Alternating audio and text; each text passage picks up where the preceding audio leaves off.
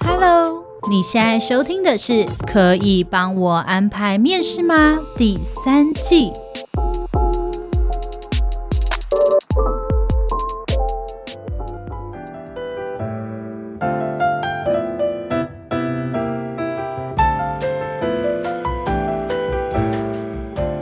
收听今天的可以帮我安排面试吗？我是主持人 Lilian，我是 Kira。嗨，我们今天呢要来谈的是一个，我也算是今天第一次听到，对，我觉得议题是一个新名词，叫做情绪劳务。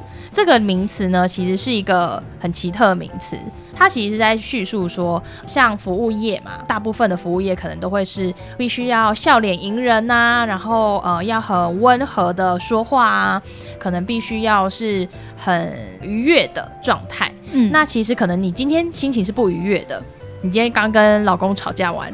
才摔门走出来，然后你到上班地点就必须要是愉悦的了，所以你是装出来的，你必须让自己是这样的情绪，那这样其实是会累积你的情绪的压力，这个东西就叫做一份情绪的劳动，就是在工作上呢，我们不只是付出我们的体力在做劳动之外呢，我们也付出我们的情绪在做劳动。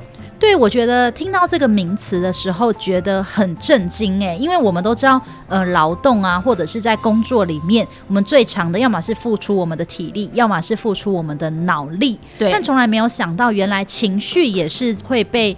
工作所耗损的一个，就是我们人的一个部分。而且我觉得情绪劳动这个东西，其实大家听起来可能会觉得，嗯、呃，好像很陌生，或者是说，呃，什么、啊？那我有在做情绪劳动吗？嗯，我觉得其实情绪劳动还有一个很好的说明的方式，就是戴面具。对，就是大家会觉得要武装起来，对不对？对，就是当你今天不是用真实的自己去面对的时候，其实你就是在付出你的情绪，你在为你的情绪做劳动。就是今天你在武装自己，你可能用了另外一种情绪，用了另外一种表情来掩饰真实的自己的时候，其实这个时候你的情绪就是在做劳动了。嗯，没错。那这一集呢，就叫做“你累了吗？情绪劳动者”。对，哎，我相信应该每个人其实每一天情绪都在。劳动吧，我觉得是诶，只要是在不是家以外的地方，会不会在家也要情绪劳动？哦，如果面对其他人，就是如果你有亲戚，对亲戚，或是甚至老公啊、小孩也都要 面对老公跟小孩也要情绪劳动吗？就是像小孩，有时候你知道我小孩昨天做一件多可恶的事吗？嗯，因为我昨天穿新鞋，然后我的脚就起一个超大水泡，然后我昨天在睡觉的时候，我儿子还在玩，他就说妈妈受伤，然后就用力给我按下去，哎。然后我立刻跳起来，就是真的只差没骂他脏话，太痛了，太痛了，对，我真的痛到不行哎！然后我就真的很大声跟他说：“你为什么要这样？”这样，然后他就哭了。平常的话，他压我，我可能会忍得住的，但是我是在一个无防备的状态下。嗯、但如果是平常的话，我可能会说不行这样或什么的。然后接下来还是要演一个很 nice、慈祥的妈妈，对，慈祥 nice 的妈妈，就是要教育他这样子。对，所以就是我觉得面对小孩。嗯，也是要对。那如果你是没有小孩、没有老公的人，嗯、情绪劳动最常出现的时刻，应该就是在逢年过节，对，有亲戚来家里的时候，对，就是有可能跟你没有这么熟悉的时候，这个时候你的情绪就会劳动起来。对，这样的解释对吗？这样解释大家会不会比较好理解？对啊，对啊，就是你要笑脸迎人的时候，然后人家跟你说什么的，呵呵呵，对呀，对呀，哦，没错啊，这种的时候，的确就是一份情绪的劳动。要社交的时候，但是其实你有没有发现，其实很多时候我们应该是华人社会下，爸妈其实都教我们说，哦，呃，你看到什么阿姨叔叔要叫啊，要笑啊，要聊天呐、啊，那要有礼貌啊，这一种其实某个程度上也是在耗损情绪劳动的一个方式，哎，因为你其实不想笑，可是我得笑，但是中间是不是就有点难以平衡？你到底要是一个有礼貌的小孩呢，还是你就是想要忠于自我，要有礼貌？有礼貌很重要，我想要再三重申，有礼貌是一件很重要的事情。那好，我们现在先赶快进入我们的主题，还没进入吗？我们还没进入啊。我们现在如果在聊那个有礼貌的话，这件事情就会被岔题岔太开。Oh, OK OK OK。好，刚刚我想要聊一个，因为刚刚 Lilian 有说嘛，比、嗯、如说、嗯、情绪劳动最常出现在的可能是服务业上面。对对，那我想我们可能有些听众朋友你会想说，啊，可是我不是服务业，那我是不是没有在做情绪劳动、嗯？其实没有。为什么我们刚刚要说戴面具这个概念？嗯、就是，哎，我相信大家一般在职场上面还是会戴起面具来。对，因为有的时候这个面具不见得可能是笑脸迎人的面具，有的时候这个面具可能是所谓的专业面具。嗯，对，就是这件事情，我觉得我自己个人有一点心有戚戚焉。嗯，就是哎，可能那时候蛮年轻的，然后又加上我的发型与发色，嗯、你现在也还是这个发型啊？哦，对，但是我现在有一些岁月的痕迹。胶原蛋白的流失之类的，okay, okay. 对，就是哎、欸，可能这个时候的我小有成就嘛，可能已经是一个主管职了。嗯、对，那呃，我觉得这是在职场上很容易遇到的一个状况。第一个就是哎、欸，可能你会面对你的客户，是，然后你的客户会质疑你，会觉得说，哎、欸，就是你可能看起来这么年轻，就是一个妹啊，就是一个妹妹，嗯、你凭什么跟我讲话？叫你老板出来，叫你主管出来，哈，你就是主管，怎么可能？嗯，就是会质疑你。然后。我们为了想要消除这种质疑，我们就要拿出我们的专业形象。嗯。但是有的时候，这种专业形象可能不是靠你用讲的就可以就可以的，就是你可能还是要武装自己，比如说让自己讲话变得很简洁有力，嗯，然后让自己的语气是有气势的，嗯，然后让自己的举手投足都不是在嬉闹，就是要很稳重，嗯嗯嗯。但其实我本人个性不是这样。对对对，对我不是一个稳重的人，你应该是一个活泼又喜欢讲一些乐色话、的人。对我是乐色话达人，对对对，所以其实就可能跟你的本性是不符合的。对，然后这个时候我就得要就是戴起我的面具来，嗯、那这是面对客户嘛、嗯？那很多人会觉得啊，面对客户我也有、嗯。那还有另外一种状况，就是可能你面对你的同事是比你年长者。或者是比你有经验的人，嗯嗯，呃，不论你今天是他同事，你跟他同辈，或者是你要 lead 他，你是他的 leader，在相处上面，我自己觉得，其实我跟比我年长者的人，还有比起跟我同辈或者是比我年龄小的人，在相处上面，某种程度来说，嗯，我可能会需要花更多的心思去跟比我年长者去做互动。为什么啊？嗯，我觉得可能就是我平常的个性，或者是我平常的举动。呃，你觉得跟年长者相处起来比较耗损你的情绪劳动？对，因为可能我日常的样貌就不是这么的稳重。比如说我在聊天的时候，我们在吃饭聊天的时候，我可能是一个很嬉皮笑脸的人，对我可能就不会太严肃。嗯，可是当今天我一遇到工作的时候，嗯，我就会严肃起来。嗯，除了跟我本身个性有关之外，我觉得当我遇到年长者的时候，我需要拿出更多的专业，好像才能够去。说服或说服他们，嗯，或者是让他们能够服从我。嗯，我觉得这个是有的时候可能在遇到同事间也会。遇到有这样的状况，对，因为我可能日常我就不太会这样，嗯，对。就我的状况来说，因为我之前就是服务业嘛，嗯，所以其实我觉得我的感觉是蛮明显的。我在从事服务业的时候，我的情绪劳动的确是耗损的非常的快，也就是我每天必须要面对大量的人嘛，从专柜，然后我的同事、我的老板，甚至到客人，甚至到我们的清洁阿姨等等的，就是我们每天遇到太多太多的人了，嗯，那我们必须。要用所有的样貌去面对他们，因为不会从一而终都是像面对客户，你一定是和蔼可亲、无条件的包容他们。嗯，那可能对呃专柜人员，你必须是要有规矩的，甚至有时候是要对教育他们的角色。所以其实不停的是在耗损你的情绪劳动，因为其实你今天可能是很开心的，可是你就在他们面前要板起你的脸色哦。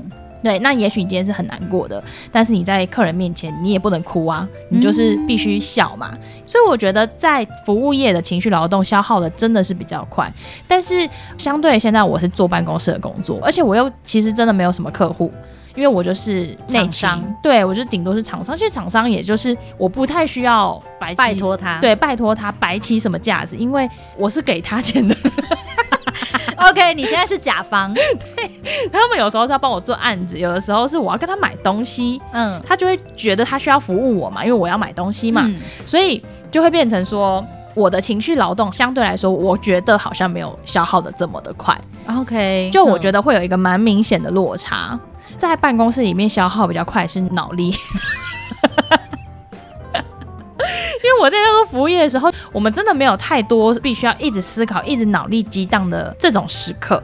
因为我们面对客数嘛，对不对？客数其实不需要脑力思考，就是情绪的劳动哦，真的哦。其实有时候客人他要的东西就是很简单，他会很明白告诉你，我要赔偿，我要退货，我要干嘛，不需要去猜他，哦，你也不用去激荡。嗯，其实他就是要你。按照他想要做，但是中间你耗损的就是他一直不停丢他的负面情绪给你，他要骂你怨天怨地、怨天尤人，嗯，对，你要听他抱怨这些的情绪的劳动，我觉得是消耗最大的。Okay, 但其实没有什么很花脑力的事情，嗯，但是在办公室就不一样，你有时候会需要有一些 meeting，你要想办法把一个任务完成，但他可能是一直要思考的。或者你要发想，比如说命名啊这些的，对对对，所以我觉得这件事情相对来说是耗损不同的地方。但是我觉得在情绪劳动的部分，它跟脑力激荡耗损的程度蛮不同的原因，是因为情绪劳动一旦久了之后，长期累积下来，其实它会造成不管是在工作上啊，甚至回到家里，你会觉得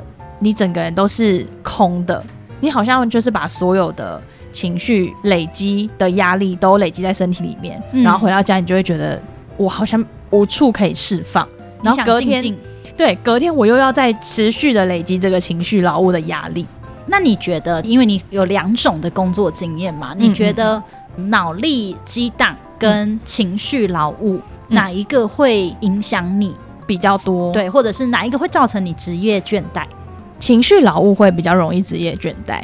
因为情绪劳务的没有成就感，第一个是真的没有什么成就感，因为你其实就只是不停接收很多很多的情绪。嗯，因为我之前做楼管，但是我断断续续有离开嘛。我第一次离开楼管这个行业，我记得我非常印象深刻。我跟我主管提离职那一天，我跟他说我真的很不习惯处理客诉。嗯，然后他就说，这有什么好不习惯？他们就是生生气，你就是被骂，应付应付嘛，那这就过啦，这样子。然后我就说，我不是诶、欸，我是只要处理一次客诉，我会心情不好两个礼拜，嗯、我会那两个礼拜都会一直在思考，为什么他要对你这样？我，我做错了什么？OK，然后我为什么要被他骂？嗯，对，就是我做我的工作啊，我我做错了吗？我会一直在这种轮回里面，然后我会对于我的情绪的累积，我需要两个礼拜的时间去消化它。所以我觉得应该是情绪劳动者，除了在面对情况或者是面对工作当下，比如说像你面对客诉当下，你会有一次的情绪劳动。嗯，可是有一些人他可能不放在心上，对，他过了之后这个劳动他就放下了，对，这个劳动对他就结束了。可是你可能会变成他不断的还在劳动中，对，我甚至要去消化我内心里的我自己的情绪，对，我自己的内耗也是很辛苦的。哦，对，因为你等于放在心上，可是，嗯，会不会有一些人他可能就是过了就算了？我相信很多服务业的人一定都是这样的，因为你既然能够把服务业做得这么好，想必你一定有一个能够处理这些压力的地方，像是空服员啊，或是餐厅的，就是外场人员啊，他们一定很常会遇到这种。客诉啊，对，上错菜啊，上太慢啊，上太快啊，对对对，不好吃啊，各式各样的。然后客人谁已经到时间还不走啊？嗯，这种处理的东西你太多了，你需要花很多的情绪的劳动去处理这所有一切的事情，而且很密集，对不对？我觉得这可能是服务业跟办公室的上班族不太一样的，也很临时，因为有时候你不知道无法预测接下来要发生啊。OK，因为你脑力这样可能是哦，OK，我今天有两点有一个脑力激荡。会议，嗯，我已经想好，我知道我今天可能是要去做这件事了，但是在服务业不是，他是随时突然这客人就生气了，嗯，对，然后你要接招，但脑力激荡对我来说好像更累一点吗？嗯、呃，也不会更累一点，但是对我来说好像也是不断的在劳务中，因为我是不停止思考的人，对，你是脑子蛮累的人，对。没错，但是我我觉得我好像能够理解，就是你说服务业的情绪劳务是比较多的，是因为呃，他要面对的对象太多了，对，他要呈现的面具很多样，对，而且换很快，对，就跟那个一直换海底捞的那个变脸一样快，对，没错。好，我们刚刚讲到的可能比较多是对外的，比如说，哎、你对客人啊，你对客户，或者是对你的同事，嗯，是因为你想要戴上专业面具，戴上微笑面具，对。那还有没有什么其他的可能性呢？我们在网络上其实有看到呢，就是有一篇文章，它是写说，其实在家里面付出家庭劳务的那种人，他其实也是一种情绪的劳务。为什么呢？你会觉得我做家事有什么好情绪的劳务？嗯、但是其实，呃，他讲情绪劳务有一块是有一些事情不做不会怎样，但是一定会有人去做。例如说，呃，你家的排水槽你不洗，它也不会怎样，它就是谁沟嘛，但你水还是流得下去嘛，嗯。但是就是会有人看不下去，他会去洗，因为觉得很脏。对，他觉得很脏，他忍受不了。可是你可以忍受得了。OK，嗯，那你永远都不会去洗嘛？你就会觉得这就是一件小事，有什么好大呼小叫的呢？嗯，对。嗯，或者是每天都在做家事的人，你就会觉得我每天上班那么辛苦，你就是做做家事而已，难道不能帮忙煮个饭吗？这件事很难吗？你可能会觉得这是一件小事，可是对于他们来说，也许真的是他们上班的压力真的没有那么大。他在家里就是做家事、煮菜，可是他们那个情绪劳务的付出是没有被看见的，他们是被当做理所当然的。哦，就是你不会去感念他的辛苦，对，你会觉得这就是小事嘛。那好嘛，你生气不要煮，不要煮嘛，我们点外面嘛。可是他其实是真的不想煮吗？不是，他想付出他的关心，他想用做菜可能表达他的爱，他想要用他美味的菜慰劳你一整天的辛苦。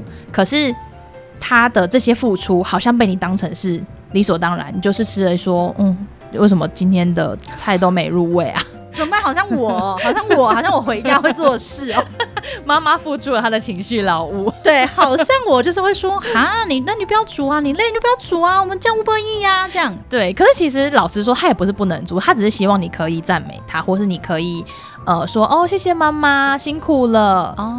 他其实只是要这种回报，应该说比较少人会去赞叹情绪劳务者，对不对？对，没错。比如说你可能付出了体力劳务，嗯，然后你可能付出了呃脑力劳务，你可能发明了一个东西，你可能想了一个很棒的企划，嗯，你是很容易被大家看到，因为它是有成果的。对对对对对，对。可是情绪劳务者的。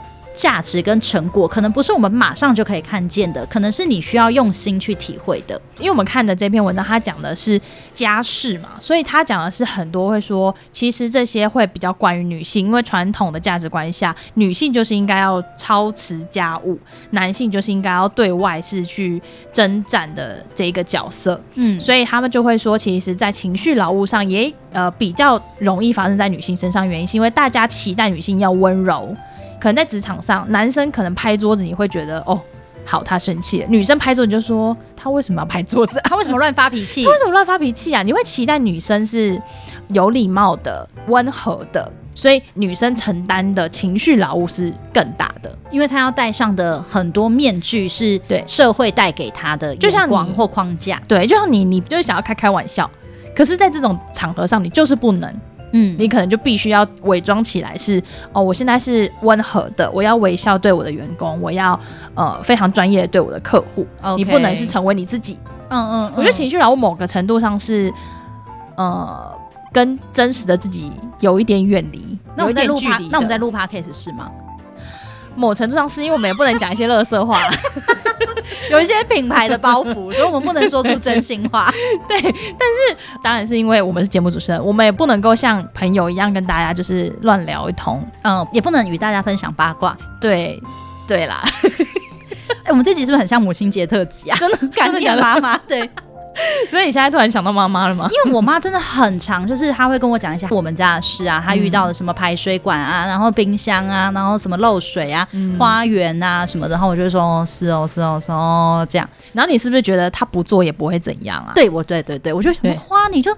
不要种花，事情不就解决了？因为我妈就会说：“哦，你看那个花怎样，那边有虫有什么的。”对，我说：“那你就不要种啊，对，你就别种它，别种它不就没事了？你就不需要每天在那边除草浇花干嘛？你就别种。”嗯嗯嗯。然后他就会说：“不行啊，要美啊。”然后我就说：“看吧，你自己给自己找事做。”对对，我就会偶尔会有这样的想法，然后他那边抱怨他的，我就说哦是哦是哦哦这哦怎么这样那个怎么这样，然后我就会说哦你知道吗？我那个同事怎样怎样，我工作怎么怎么样，他就会说对啦，你们上班真的很辛苦。可是当他讲出这句话的时候，我会突然愧疚心爆棚。你会觉得你好像刚刚没有体谅他的辛劳，是吗？对，我就会觉得说，其实没有谁比较辛苦，嗯、其实在家里做家事的人也很辛苦。嗯、可是我好像就是觉得我自己工作才是真正的辛苦。嗯，但是当他今天说这句话的时候，其实让我很很愧疚。嗯，我就会觉得说，不对不对，我没有比较辛苦，你才比较辛苦。哦，对我就是偶尔会觉得，哎、欸，我好像忽略了那个情绪劳动者他们的付出。对，我觉得其实是因为大家会觉得说，呃，你在家里辛苦忙碌，我也是在外面辛苦忙碌，然后你跟我说的东西，对我来说真的就是很小的事。对，但是其实就别管他。对，但是其实他其实期待就是你可以对他展现一些同理。可能例如说哦，好像真的是这样哎、欸，那要怎么办？我要不要就要不要除虫啊？还是要去要去买一些什么农药吗？还是要干嘛吗？嗯，对，喷药吗？这样子，他其实是希望你可以对他展现一些同理心，或者是说哦，家里美美的有花，然后大家就是自然而然觉得哦，就是有花，觉得好像理所当然要有花，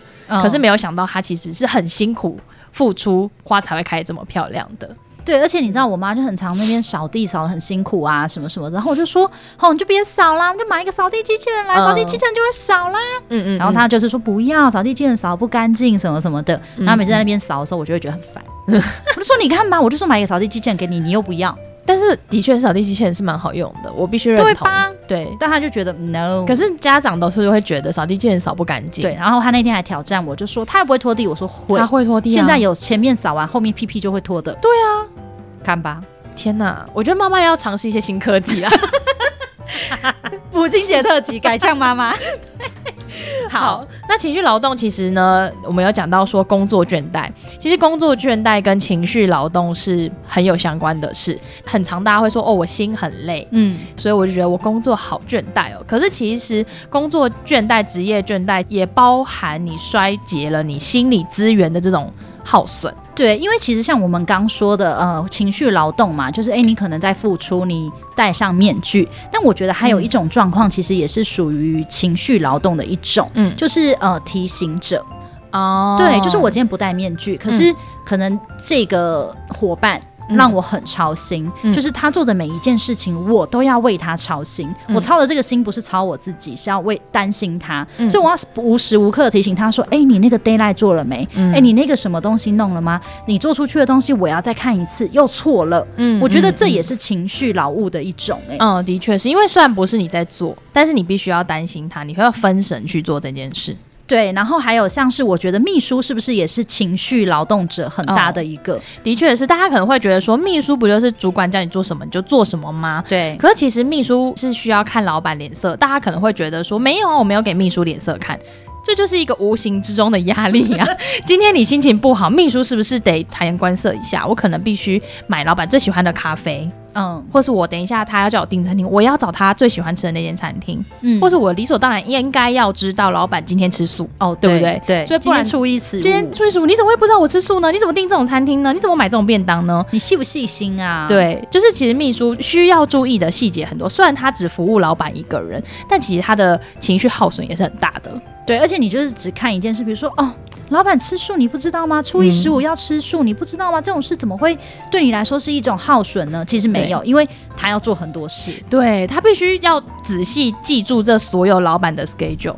所以其实这件事情是对秘书来说有非常大的情绪耗损的。对，所以其实像我们刚刚提到，除了戴面具啊，除了笑脸迎人，除了专业面具之外，其实还有像这种提醒者啊，或者是行程管理者，或者是老板的秘书这样子的角色，其实也都会情绪很耗损。对啊，像是导游嘛，也是啊。哦、对，嗯嗯嗯，就是因为其实当我们讲到导游，大家会觉得说，对了，导游很辛苦。可其实导游的工作有一部分就像是员工旅游的主办者的角色，对吧？嗯、他就是安排行程，带着大家一起走的这个角色。这个人其实也是很辛苦的，他的情绪耗损也很高，因为你要去担别人的心嘛。比如说，哎、欸，大家有没有上厕所了？对，大家有没有哎、欸、在按时行程回来了？大家有没有人走丢了？我们现在这个行程 delay 了，下一个行程怎么办？他不断的在操心，对不对？对。但是其实大家有没有发现，其实这个员工旅行的这个主办人或是这个主导者，他其实又没有多收钱，他也付了跟大家一样的钱，为什么他要多做这件事呢？嗯，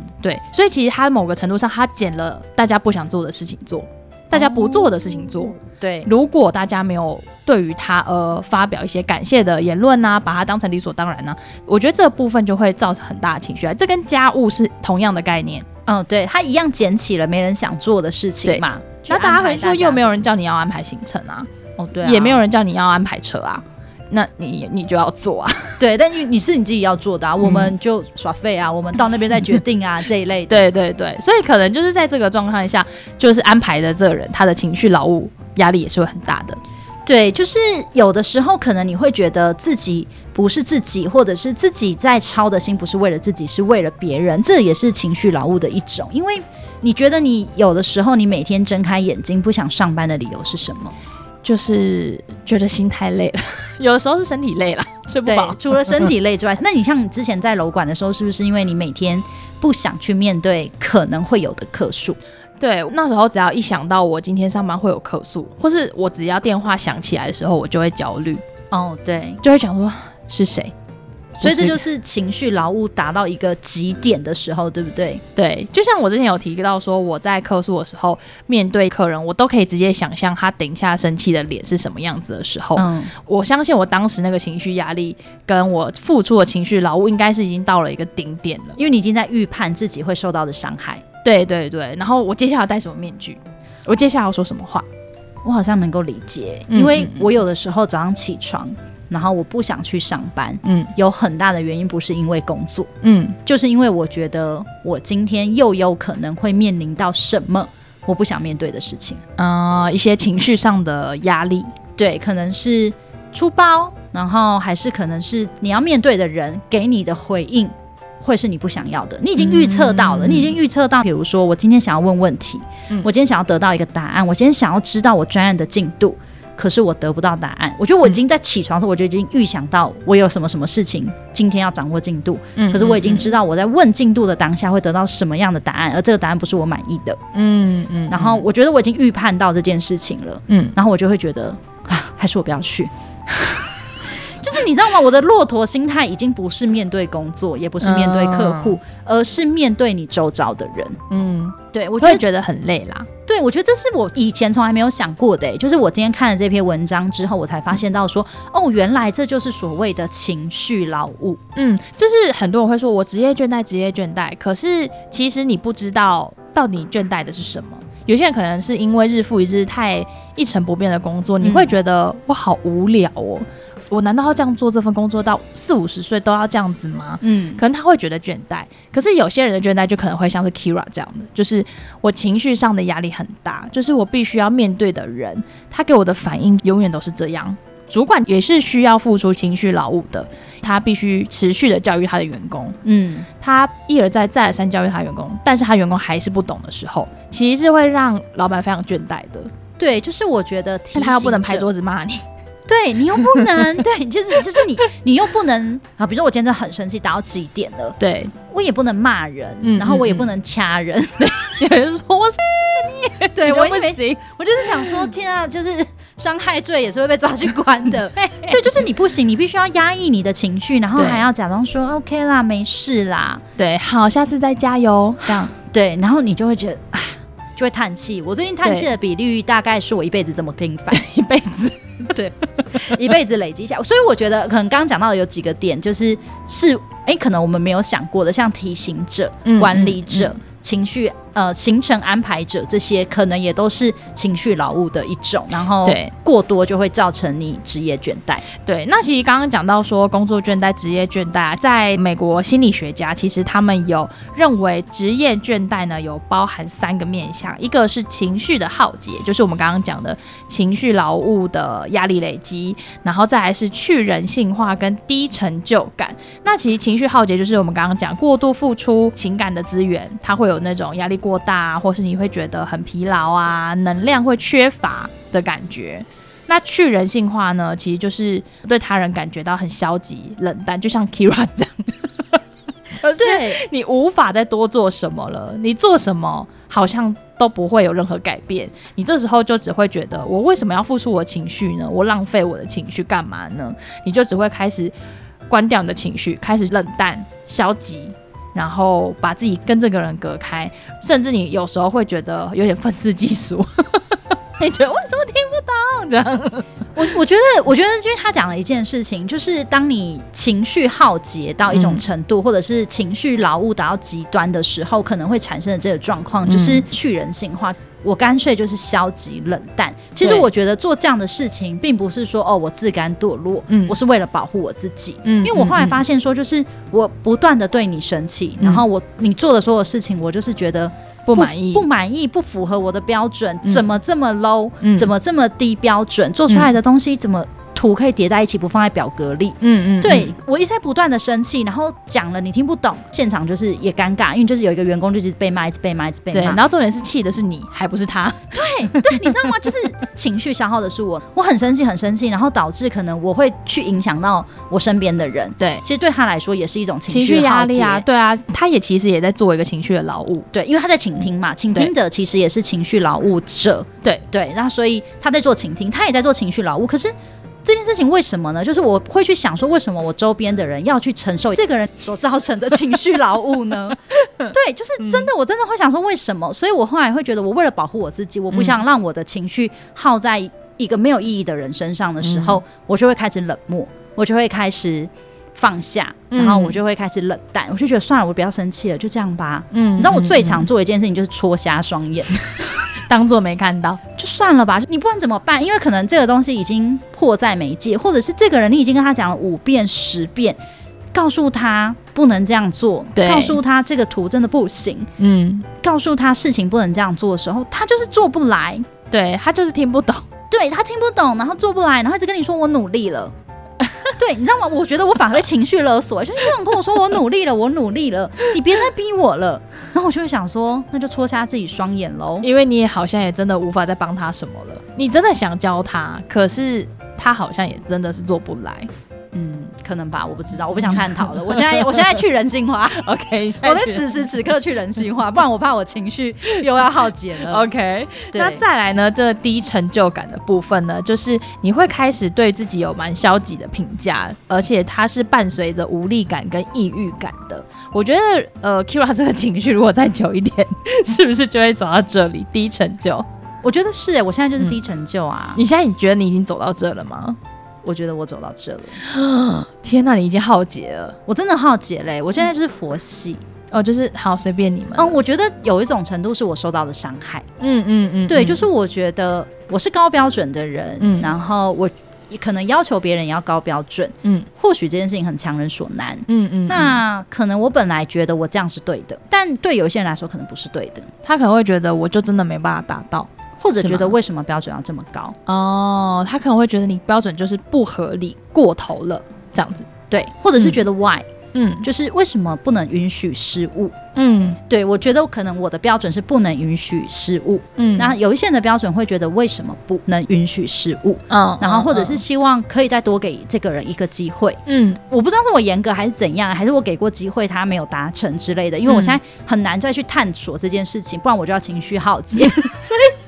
所以，我就会变成说，当今天有另外一个人出来，就是说，哎、欸，你再给他一次机会啊！你在什么时候，你就用那个无力感跟低成就感会达到最高。嗯，就是你会觉得 OK 啊，反正我付出了这么多，我倾心想要教人，倾心想要带人，倾心想要高标准让事情，事情做好。做好嗯，可是好像没有人认同你的时候，你就会觉得，你就是别你，当今天没有人认同你的时候，你就会失去成就感。对，那失去成就感的时候，你就会去人性化。对，因为呃，我觉得这就是你的期望没有达到其他人的认同嘛。嗯，对，所以为什么有一些人说情绪劳务者他很有一种状况，就是嗯、呃，他很在意别人的想法。嗯嗯嗯，对，因为我今天在意的别人的想法，所以我才会去消耗我的情绪，因为我觉得、哦哦、为什么我做不到，或者是别人为什么这样说我，嗯，或者是哦别人这样子看我，嗯，对，那我现在就是选择 去人性化，就是我不管算了啦，就不看。不看，然后或者是哎，既然我的高标准没有得到认同的情况下，嗯，那我不如就放下。可是，那你有想过这样子情绪劳动者他们该怎么办吗？因为其实很多时候我们都会说，哦，这样子好像接下来就会低成就感啊，会耗竭呀，会去人性化。可是其实我们有一些方法还是可以提供给情绪劳务者的，不然我们来听看看好了。第一个就离职，就是当。你今天教育成本太高的时候，然后市场没有淘汰机制的时候，你就会离职。对啦，就是你会受不了。其实就是如果你一直在持续在这个状态里，其实你会受不了，你会很想要离职，没有错。对，因为我觉得就是那个酷刑每天在鞭着你的时候，因为你再也承受不了啦。我会觉得太痛苦，但我觉得这种事情就是看人，见仁见智。嗯、因为有一些人就是可以忍受，嗯、或者是觉得无所谓。嗯、对，但可能有一些人，你真的情绪耗竭达到一个程度的时候，可能离开是一个很好的方法，就是至少冷静一下。对，我今天今天有没有很消极啊？你们今天很消极耶！我今天超悲观的，你今天很悲观，而且听众想说啊，Keira 怎么了？对啊，就是被逼到。好了，大家体谅我们一下，因为我们也是人嘛，我们不可能永远主持节目都异常的嗨嘛。好好，我现在就是戴上我的面具，继续情绪。我现在情绪劳务，现在情绪劳务，戴上我的面具跟大家说，就是好。如果你也遇到这样的状况，那你不想离职，嗯、因为可能某一些程度，例如说你有房贷、车贷，你需在说我吗？你没有车贷啦？对，我有房贷，但是因为有房贷。对，当你可能某种程度，或者是哎、欸，其实这份工作带给你的成就感是很高的，嗯，但只是。偶尔的情绪劳务让你很心累的时候，嗯，对，那我觉得我很可以跟大家说，对，因为就像我们刚刚说的，其实很常会有情绪劳动者的特色，就是因为他们是完美主义者，对，他们是超高标准，刚好跟上一集就是我们做了一集的特辑，我们邀请到了职涯智商师，对，心理师，对，跟大家聊就是那个完美主义者，完美主义者，然后跟高标准者嘛，呃，高敏感人，哦，高敏感人，对不起，对不起，那一集我没去，sorry 大家。所以大家如果想知道在说什么，要听一下我们上一集哦。对，没错。对，好，如果你今天是这种完美主义者或超高标准者啊，嗯、你要怎么办去释怀？就是让你的情绪劳动可能不要这么频繁、这么辛苦的话，就是你放下吧。对，其实就是放下你自己身上的重担，因为其实我相信很多的情绪劳动者，大部分会把很多的担子往自己肩上扛嘛。因为就像你情绪劳动者、完美主义者，他觉得难道我们部门达到这么好的标准不好吗？我们可以让客户觉得我们很棒。可是这样子的高标准、这样的重担，其实会让情绪劳动者压力非常的大，会非常的疲惫。所以其实我们呢，有一个部分是希望呢，情绪劳动者你还是要放下你身上的重担。但是呢，这篇文章里面其实有写到另外一个重点是。大家可能会觉得说，为什么？凭什么？就是我要放下重担呢？凭什么？就是我的标准要降低呀？难道其他人都不用怎么样吗？那其实这一篇的文章，它有叙述到一个，我觉得是有一个蛮好的角度啦。他是说，情绪劳动者是一个愿意付出的人，然后他希望带大家可能往一个很高的标准走的人。那大家其实是要去知道，或是感恩他是能够多为大家做事情的人。就像你说的，你要看到妈妈平常。有在种花，他很辛苦，谢谢他，感谢他一下。他现在另外一个角度就是，你必须也要意识到情绪劳务者他们是真的在为大家付出，所以你也要有相对应的要为情绪劳动者提供他想要的，例如说他希望大家可以看到他有做的这些事，嗯，嗯，那你可能就是要去同理他说，哎，谢谢 Keira，呃，谢谢你这么辛苦帮我们安排行程，这样子这一种的感觉，大家其实在互相的这个状态下，就不会一定会逼迫到情绪劳务者必须要把一切重担都要。放下来，对，应该是说，我觉得好，对情绪劳动者来说，嗯，你你到底该怎么办？就是倘若因为李莲刚刚提供的是很好的方法嘛，嗯、就是给那些。平常你没有注意到情绪劳动者的人，你这个时候应该可以，嗯、呃，怎么样的去怎么做去鼓舞他们？嗯、但如果你就是一个情绪劳动者，然后，呃，你实在没有受到大家对你的鼓舞，或者是你实在感受不到周边的人可以跟着你一起往上的时候，嗯、其实这个时候就是释怀，不要想要去改变那些无法改变的人。你努力了，你做不到，我觉得没关系，不要太沮丧。嗯，对，虽然我现在是很沮丧。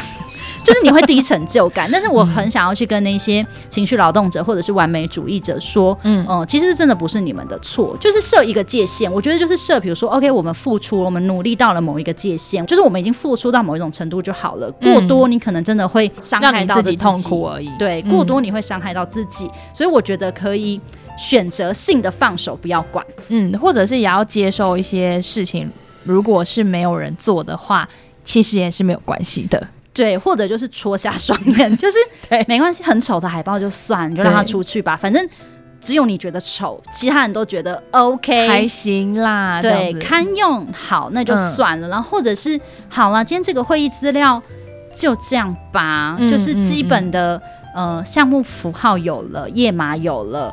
就好了，图片有放进去表格里就好了，没写住没关系，这一类的，就是我觉得选择性的放手，就是没有办法去要求别人跟你达到。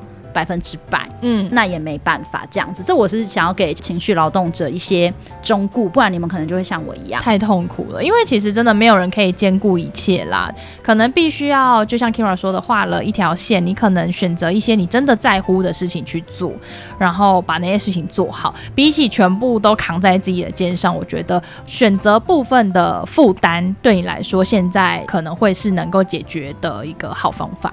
对，而且我觉得还有就是情绪劳动者可能有一个特色，嗯、就是他其实是不会主动去寻求帮忙跟协助的。对对，就是嗯，他们可能会觉得说，呃，这样的事情我我做起来啊，可以让整个事情更顺畅、更流畅。对，但是当他做久了之后，其他人都不做哦。当他做久了之后，嗯、他其实会觉得，哎，如果我今天比如说我是一个就是完美主义者，然后我不断的做，嗯、然后 Lilian 都不做，嗯，然后我就有一天跟 Lilian 说，哎，Lilian 你可以。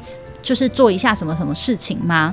反而像平常都不做的人，Lilian 就会觉得说：“哎、欸，你干嘛把你的事情丢给我做？”对，因为就觉得我平常都没有做，你干嘛？平常不都你做吗？对，你为什么把你的事情丢给我做？嗯，其实为什么这就是呃完美主义者或情绪劳动者不太会寻求帮助的原因？会觉得：“哎、欸，我寻求你帮助，很像是把我身上的事情丢给你，好像是我请你帮我的忙。”可是其实这件事情根本也不是你的事情，好像会变成说一个没有人要做的事情，你捡来做之后，以后都是你的事了。对，我觉得就像妈妈一样、欸，嗯、就是妈妈每天在家里帮你扫地，或者是吃完饭煮饭，煮完之后洗碗，嗯，然后好像大家都觉得说啊，这本来就是你的事。然后今天妈妈说，哎、欸，你帮我洗一下碗。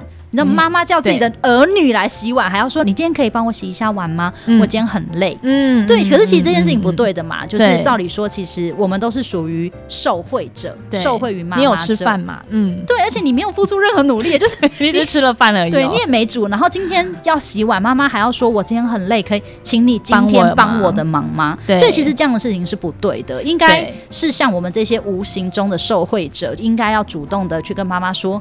今天碗我来洗，你辛苦了，或者是也不用说，你就是自己吃饱饭后你就开始洗碗。对啊，大家应该是要在某个程度上也有一点意识，发现说哦，其实并不是帮忙哦，你要抛弃帮忙这种概念，用一种比较平等的方式一起去承担这些家事也好、责任也好、工作也好。